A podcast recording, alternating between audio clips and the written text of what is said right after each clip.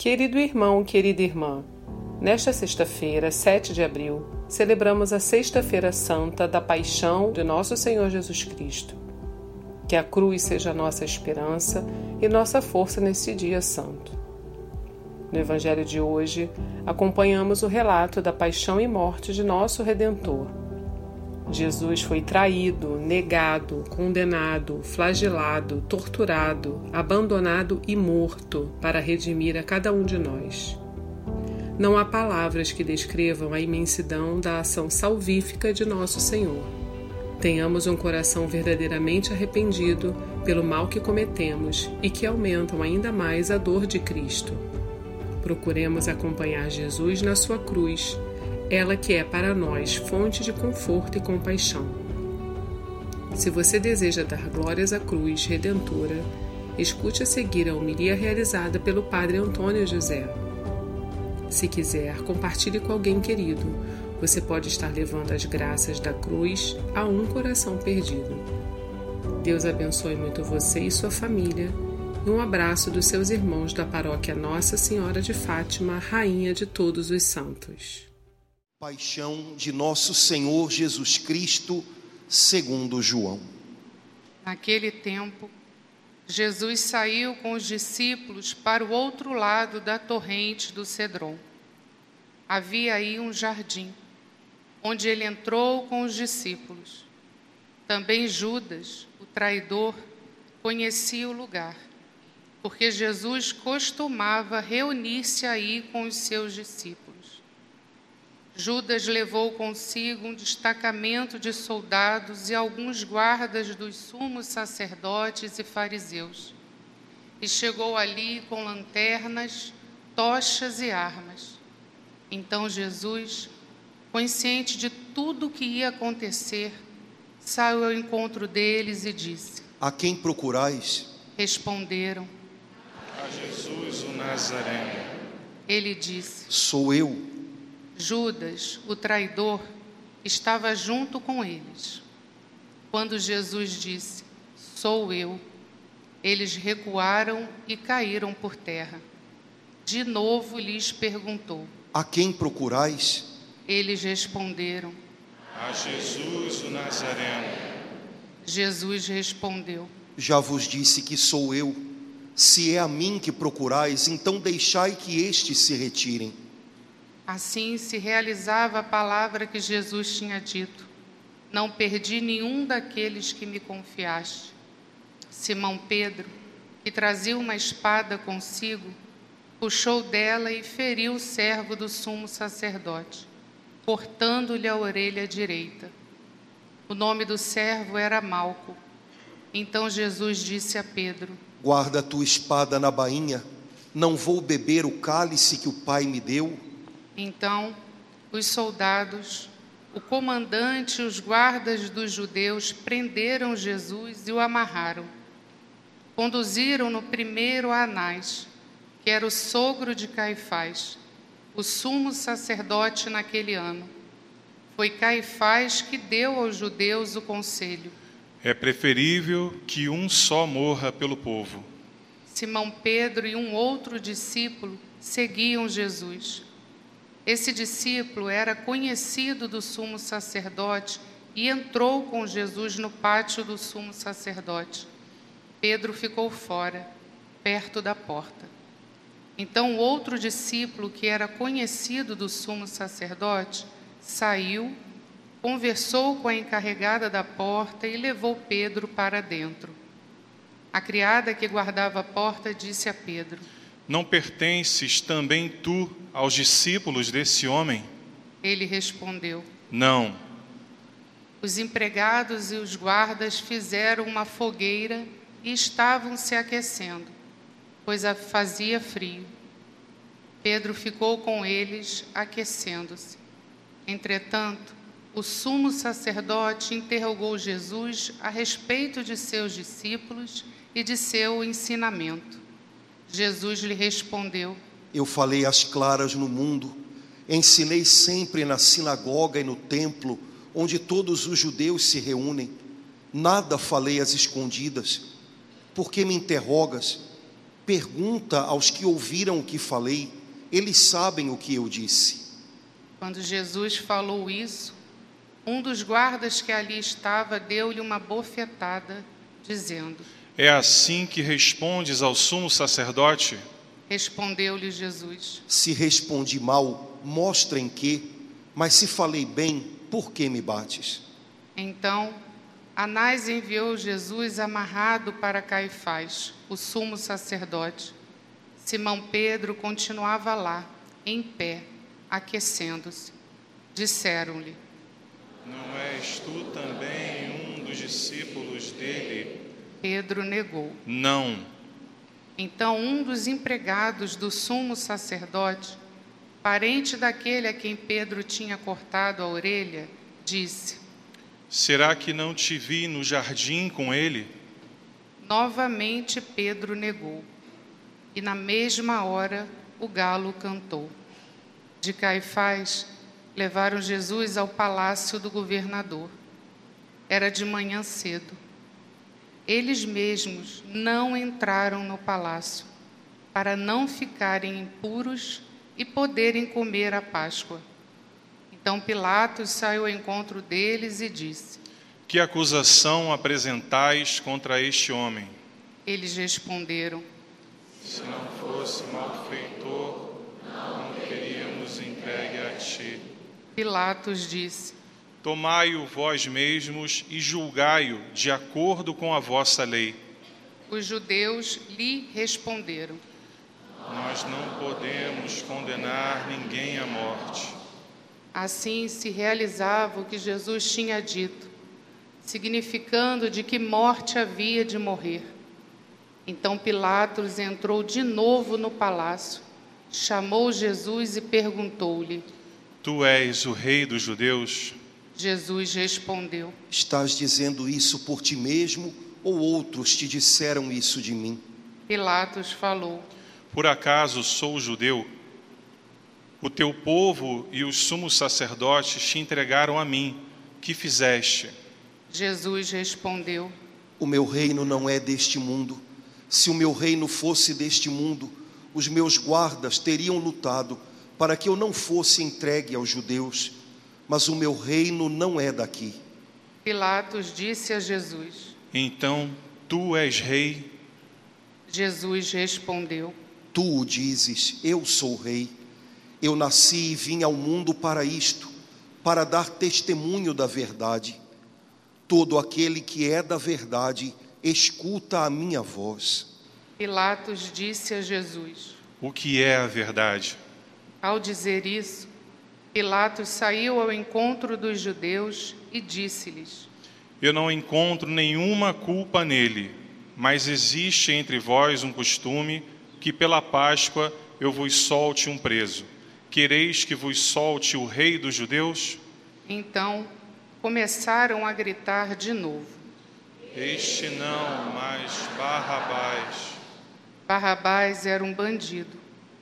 Então Pilatos mandou flagelar Jesus. Os soldados teceram uma coroa de espinhos e a colocaram na cabeça de Jesus. Vestiram-no com um manto vermelho, aproximavam-se dele e diziam: Rei dos judeus. E davam-lhe bofetadas. Pilatos saiu de novo e disse aos judeus: Olhai, eu o trago aqui fora, diante de vós, para que saibais que não encontro nele crime algum. Então Jesus veio para fora, trazendo a coroa de espinhos e o manto vermelho. Pilatos disse-lhes: Eis o homem. Quando viram Jesus, os sumos sacerdotes e os guardas começaram a gritar. Crucifica-o, crucifica-o. Pilatos respondeu: Levai-o vós mesmos para crucificar, pois eu não encontro nele crime algum. Os judeus responderam: Nós temos uma lei, e segundo essa lei, ele deve morrer. Ao ouvir essas palavras, Pilatos ficou com mais medo ainda. Entrou outra vez no palácio e perguntou a Jesus: De onde és tu? Jesus ficou calado. Então Pilatos disse: Não me respondes?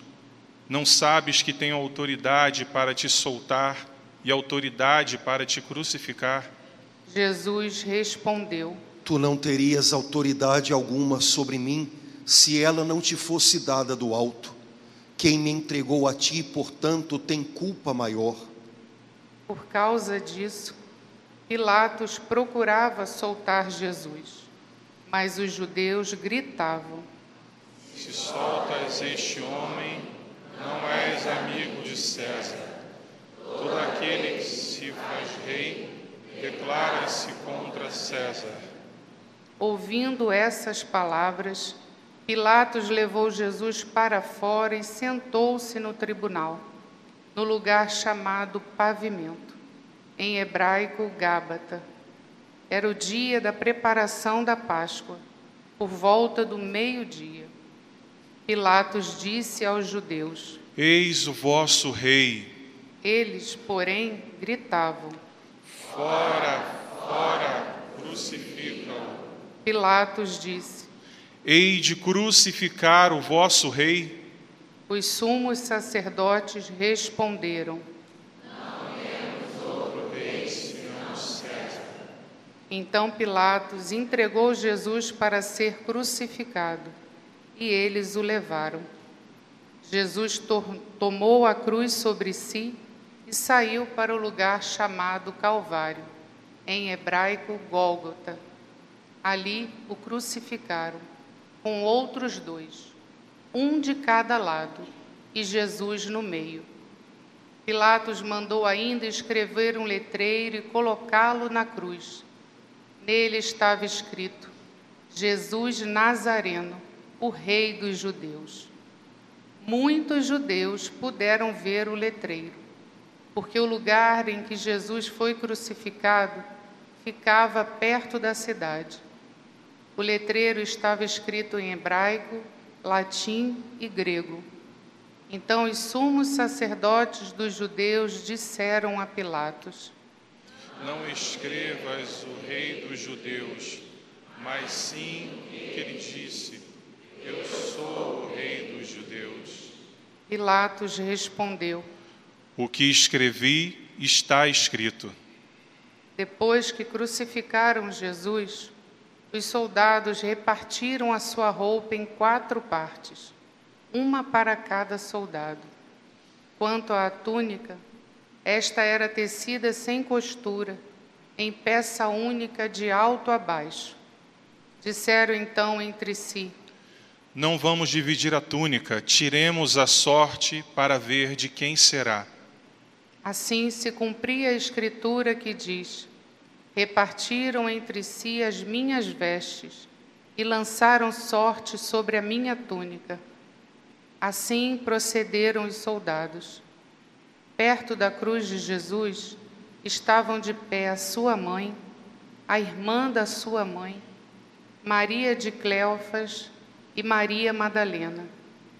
Jesus, ao ver sua mãe e, ao lado dela, o discípulo que ele amava, disse à mãe. Mulher, este é o teu filho, Depois disse ao discípulo: esta é a tua mãe. Dessa hora em diante, o discípulo a acolheu consigo. Depois disso, Jesus, sabendo que tudo estava consumado, e para que a Escritura se cumprisse até o fim, disse: Tenho sede. Havia ali uma jarra cheia de vinagre. Amarraram numa vara uma esponja embebida de vinagre e levaram-na à boca de Jesus. Ele tomou o vinagre e disse: Tudo está consumado. E inclinando a cabeça, entregou o Espírito.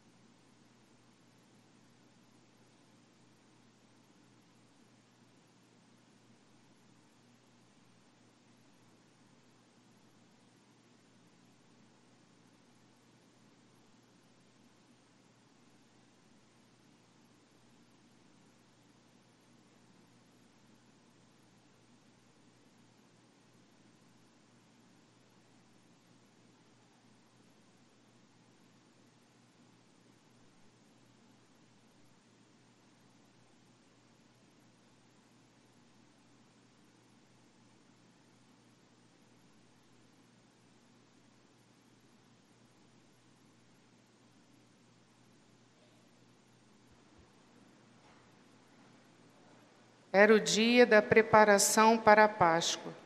Os judeus queriam evitar que os corpos ficassem na cruz durante o sábado, porque aquele sábado era dia de festa solene.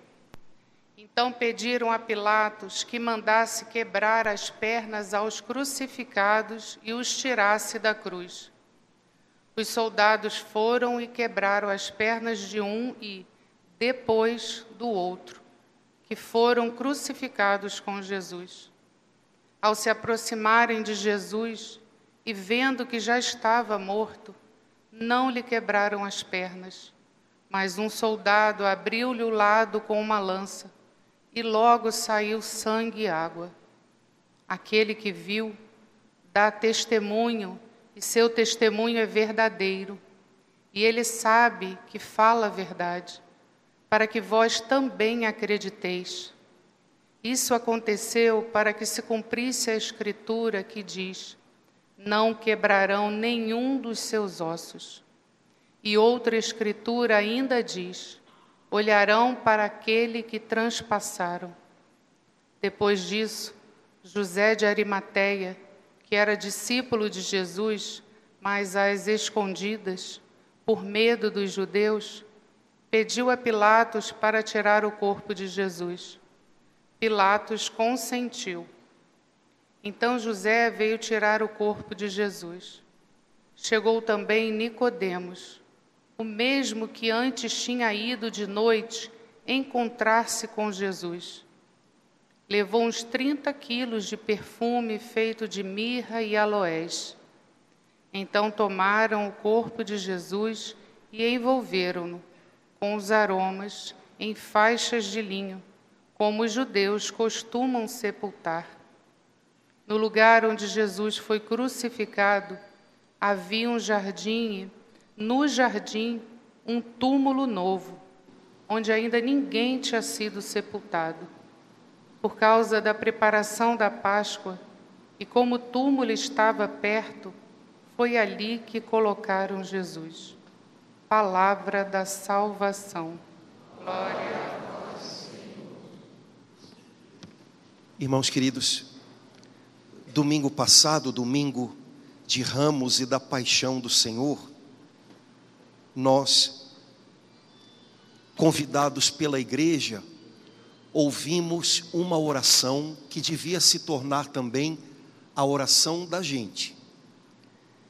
E essa oração fazia a gente rezar assim: Senhor, que durante esses dias nós aprendamos o ensinamento da paixão do vosso filho. E a gente tem aprendido muita coisa nesses dias. Hoje nós ouvimos a primeira leitura, um trechinho do profeta Isaías, que talvez seja o retrato mais perfeito de Jesus. Nós gostamos de imaginar como seria o rosto de Jesus enquanto ele caminhava sobre a terra, mas esse retrato a gente não tem. Mas a gente tem um outro. A gente tem um retrato do coração de Jesus. Esse retrato é o que o profeta Isaías mostra para a gente hoje. O Espírito Santo é, vasculhou o coração do Messias que iria chegar e segredou tudo isso a Isaías. E ele conta para a gente como é esse Salvador que viria e que nós sabemos já veio o que, que a gente aprende do coração dele? E Isaías diz: Eu percebi que ele sofria em silêncio, e diante dele os reis da terra também se calariam um dia. Parece que tudo que tem a ver com esse Salvador, parece que tudo ao redor dele chama pelo silêncio. que é um negócio tão difícil para a gente, né? O nosso mundo é muito barulhento e nós acabamos nos tornando barulhentos também. Mas o nosso Salvador sofreu mudo, como um cordeiro que é levado ao matadouro, ele sofreu mudo. E Isaías diz que ele tem o poder de fazer com que se calem até as pessoas importantes da terra.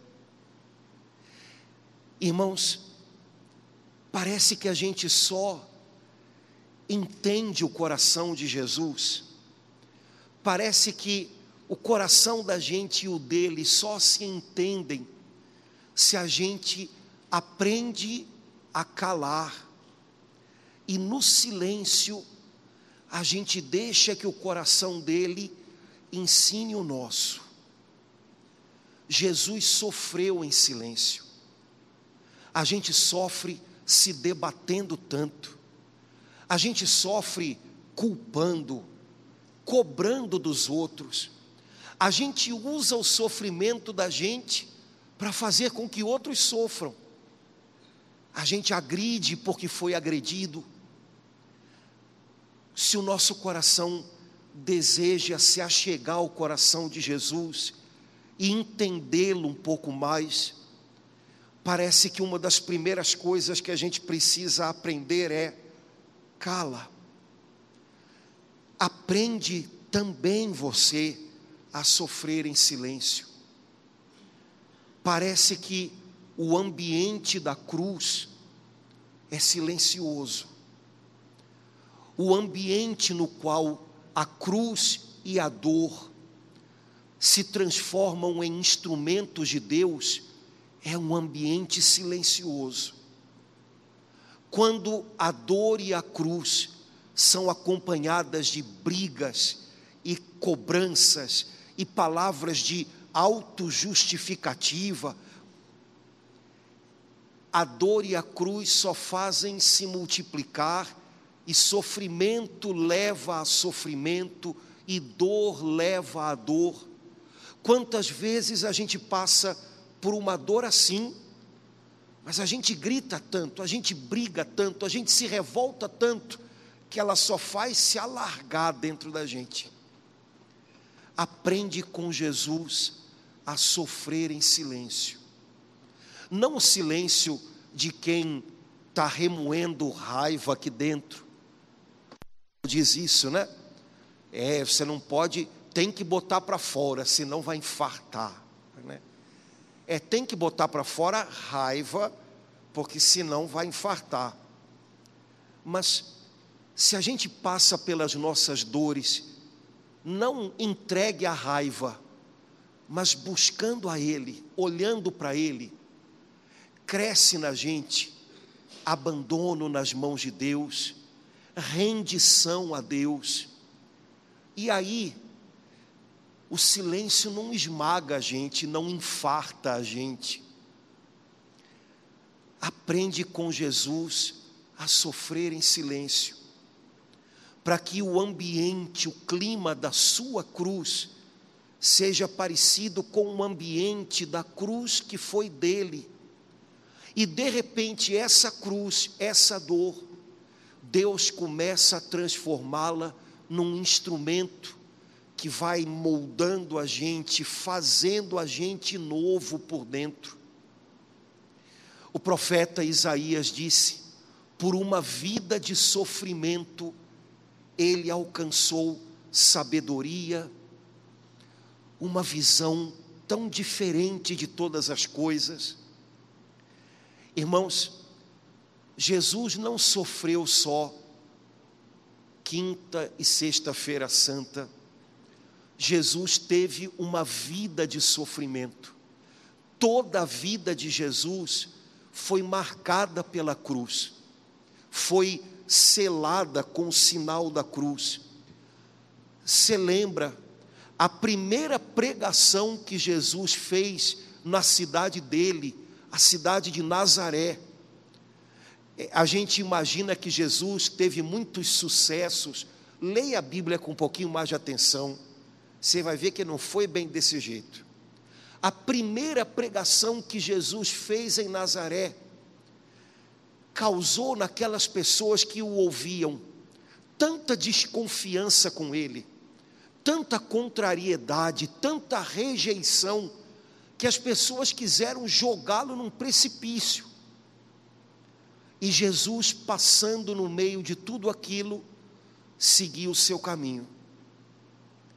Irmãos, desde o início, Jesus soube o que é ser rejeitado, Jesus soube o que é ter uma missão linda para realizar e encontrar no caminho todo tipo de muralhas que não aceitam que ele se aproxime. Jesus teve uma vida de sofrimento, mas Isaías disse: essa vida de sofrimento deu a ele uma grande sabedoria. É, sofrimento às vezes ensina para a gente, né? E quando a gente faz do sofrimento da gente um lugar onde a gente está de coração aberto para aprender do Senhor, como Ele tem a ensinar e quanta sabedoria a gente recebe de Deus. O Espírito Santo, que é espírito de sabedoria, de inteligência, de discernimento, o Espírito Santo é amigo da cruz. E ele usa a cruz como um instrumento para fazer as obras dele. E às vezes é na cruz que o Espírito Santo nos ensina a ver tudo do jeito de Deus, do jeito que a gente não estava vendo. Nós vivemos num tempo de muita cegueira. As pessoas nunca tiveram tanto acesso a informações como hoje. Não sei se você ouviu nesses últimos dias falarem muito, vê se pode, o pessoal que é mais do meu tempo, que já tem cabelo branco, nunca imaginou ouvir um negócio desse. Nessas últimas semanas tem se falado muito de inteligência artificial. Um site que você vai na internet e te responde de tudo Agora é que os alunos nunca mais vão fazer trabalho de casa direito mesmo, né? Pois é. Nunca como hoje as pessoas tiveram acesso a tanta informação, mas talvez nunca como hoje as pessoas se sentiram tão cegas, tão sem saber aonde ir, tão sem saber o que estão buscando e as pessoas se jogam e se afogam num mar de confusão, porque não sabem o que vale a pena, o que vale a vida. Essa sabedoria que faz a gente descobrir o que vale a pena e gastar a vida da gente por isso, é a cruz que nos ensina, ou melhor, é o Espírito Santo que nos ensina quando a gente passa pela cruz. O salmo que a gente rezou hoje também mostra para a gente um pouquinho mais do coração de Jesus crucificado. Foi um salmo que Jesus rezou na cruz. Se você lembra das coisas que Jesus disse na cruz, Jesus rezou algumas vezes. Meu Deus, por que me abandonastes? Senhor, em tuas mãos entrego o meu espírito. Essas palavras são frases de salmos que estão na Bíblia. Isso significa que quando Jesus estava lá na cruz, moído de sofrimento, e a sua mente talvez não conseguisse arrumar muitas coisas, ele lembrou das palavras da Escritura e elas vieram em socorro dele para que ele continuasse orando, orando até o fim. Hoje em dia, dica importante: há pessoas que pensam que só há oração boa quando é uma oração espontânea da minha cabeça. Ah, eu rezo pouco, porque eu só rezo quando me vem alguma coisa da minha cabeça. Bom, é verdade que na nossa oração a gente deve apresentar o nosso interior ao Senhor. Mas isso não significa que eu devo contar demais com a minha cabeça, porque nas horas que eu mais preciso dela, ela falha. Portanto, não se fie demais em oração espontânea da sua cabeça, ou só reze quando você tiver umas palavras legais na sua cabeça. Se alimente da palavra de Deus, reze com ela, faça dela as suas palavras, e a palavra de Deus vai socorrer você. E em todo momento da sua vida, você vai ter algo a dizer ao Pai do céu, como Jesus na cruz. Jesus orou salmos, e hoje nós cantamos com ele, Senhor, em tuas mãos entrego o meu espírito, o meu destino, a minha vida. Jesus pregado na cruz tem um coração cheio de confiança no seu Pai. Ele venceu a cruz por confiança. Quando a gente está na cruz, a gente não vence a cruz porque a gente tem forças para passar sobre ela. Quando a gente está na cruz, a gente não vence a cruz porque a gente tem coragem para lutar contra ela, porque há momentos em que a cruz nos dá muito medo. A gente vence na cruz quando, seja a dor que for, aqui dentro a gente não abre mão de confiar no Pai. Pai, nas tuas mãos eu entrego o meu destino, a minha vida. Eu não sei como vai ser daqui para frente, aos olhos de tanta gente parece que tudo acabou. Eu sei que o Senhor tem a minha vida nas Suas mãos, isso é o que me importa. A segunda leitura que nós ouvimos hoje é um trechinho da carta aos Hebreus. Ontem a gente falou da cisterna na casa de Caifás, do tabuleiro dos soldados romanos que brincavam com os condenados à morte e que fizeram isso com Jesus. No jardim das oliveiras, onde Jesus chorou, suou sangue e se entregou com um sim imenso nas mãos do seu Pai. Existe uma basílica linda. E na entrada dessa basílica, no alto dela, dá para ver no Google. Você tem um mosaico com Jesus orando e embaixo desse mosaico um letreiro com as palavras que a gente ouviu na segunda leitura de hoje. Com forte clamor e lágrimas, ele orou àquele que podia livrá-lo da morte e foi atendido por causa da sua entrega nas mãos de Deus.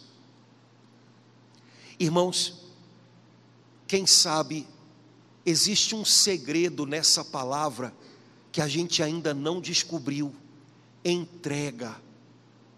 De vez em quando eu ouço pessoas que dizem assim: ai, padre, eu entrego para Deus, mas daqui a pouco estou eu puxando de volta sabe? E a gente fica num cabo de guerra. Entrega. Nossa confiança é a vitória sobre a cruz. E você sabe que esse trechinho da carta aos Hebreus ainda ensina para a gente um segredo precioso. Jesus orou e chorou e clamou àquele que podia livrá-lo da morte, e foi atendido por causa da sua entrega. Jesus foi atendido não porque o Pai do céu tirou a cruz do seu caminho, mas por causa da sua entrega ao Pai, o Pai do céu pôde, após a cruz, depois da cruz, restituí-lo à vida e uma vida nova, vitoriosa, eterna. O que nós entregamos ao Pai, Ele não perde. O que fica nas nossas mãos se gasta. O que a gente entrega ao Pai, mesmo que passe pela cruz, Ele não perde. O que fica nas nossas mãos, quando passa pela cruz, se arrebenta, se perde. Sua confiança fez com que ele fosse além da cruz. E o autor da carta aos Hebreus diz: apesar de ser filho, ele aprendeu obediência, para que nós aprendêssemos com ele também a obedecer, sabendo que filhos passam pela cruz, mas quando passam pela cruz, continuam dizendo sim para o seu pai. Isso é obediência. Não deixar que a cruz roube o nosso sim para Deus. Por fim, irmãos, nós ouvimos hoje mais uma vez o relato da paixão de Jesus, segundo São João. Tanta coisa bonita. Hoje, quando você voltar para casa, conselho de amigo, pelo amor de Deus, não me liga a televisão. Você já sabe o que você vai ouvir. Arcabouço fiscal, que é um nome, ou arcabouço, né? é um nome esquisito. É, violência no sul, Parece que alguma coisa também lá em Israel. Você vai ver notícias sobre Semana Santa que não tem nenhuma graça. Eu acho que a Globo, ela de vez em quando pega coisa de 10 anos atrás e mostra de novo, porque eles nunca mostram alguma coisa, né? Notícias de Semana Santa boas, você pode ter hoje se você não ligar a televisão e abrir a sua Bíblia. Volta no Evangelho de São João e relê a paixão de Jesus que você ouviu hoje, aliás, da qual você participou hoje. Cada detalhe, quando a gente lê a Bíblia, a gente não pode ler desatento, os detalhes dizem muito. Hoje, ouvindo o Evangelho de São João, é, eu sempre gosto muito do pedaço em que Jesus dá gente para Nossa Senhora, porque afinal, Jesus deu a ela o discípulo amado. Não sei se você sabia, mas sou eu. Né? Espero que você também, né? Espero que você também. É, e sabe o que me encanta quando eu vejo Jesus e Maria, os dois corações crucificados ali? é que numa hora de tanta dor, Jesus deu a Nossa Senhora uma nova missão. E ela de novo disse sim. Aos olhos dos homens, ela estava terminando a missão que ela tinha recebido trinta e pouquinhos anos atrás a missão de ser mãe daquele moço que agora estava moído naquela cruz e a missão estava chegando ao fim, ela estava ao lado dele até o final. E quando talvez o coração dela, muito machucado, estivesse ali, fiel até o último instante, talvez imaginando, está acabando, porque quando alguém que a gente ama está sofrendo demais, a gente acaba pensando isso, está acabando, vai acabar justo nessa hora, Jesus diz: Mãe, preciso de você mais uma vez. Agora, seja mãe para ele, para o meu discípulo amado. São os filhos que fazem as mães mães, né? Nenhuma mulher é mãe enquanto o filho não a faz mãe. E depois que o filho nasce, muitas vezes ela deixa de ser a fulana e passa a ser a mãe do fulaninho. Pois é. Jesus fez Nossa Senhora mãe duas vezes. Uma em Nazaré, quando ele foi concebido pelo Espírito Santo no seu ventre. A outra no Calvário, quando ele nos deu para ela. Mãe, o que você fez por mim, faz por eles agora. Como você cuidou de mim, cuida deles. Como você teve ao meu lado, fica ao lado deles. Irmãos, atenção. Às vezes é na hora da cruz que o Senhor pede da gente um novo sim, e que Ele nos faz um novo chamado, e que Ele pede que a gente dê um passo adiante, além às vezes é na hora da cruz que Ele alarga o coração da gente, para o nosso coração continuar dizendo sim e os planos dele irem adiante. Quando você estiver passando pelo seu calvário, não deixe a dor fechar você para Deus. Mantenha o seu coração aberto para Ele, porque pode ser que Ele peça de você mais uma vez um sim. E São João termina o relato da morte de Jesus, dizendo que depois de gritar, tudo está consumado, Jesus inclinou a cabeça e deu o seu espírito. A gente lê o evangelho em português, mas você sabe que ele não foi escrito em português, foi escrito em grego. Em grego, a expressão que São João usou para inclinou a cabeça não é só uma expressão que significa que Jesus não tinha mais forças e pronto. É uma expressão que também serve para aqueles momentos em que a gente ouve uma coisa que é difícil de ouvir e a gente acolhe aquilo fazendo assim. Tenho certeza que você já fez isso. Chegou uma notícia doída, difícil, mas uma notícia que você precisava receber e acolher. E possivelmente na hora de acolher uma notícia que custava muito, você inclinou a sua cabeça e fez assim. A expressão que São João usa é essa. É como se ele estivesse dizendo para a gente que a última coisa que Jesus fez na sua vida terrena foi inclinar a cabeça e até o último instante dizer: Pai, eu aceito. Pai, é assim. Essa é a tua vontade, portanto é a minha também.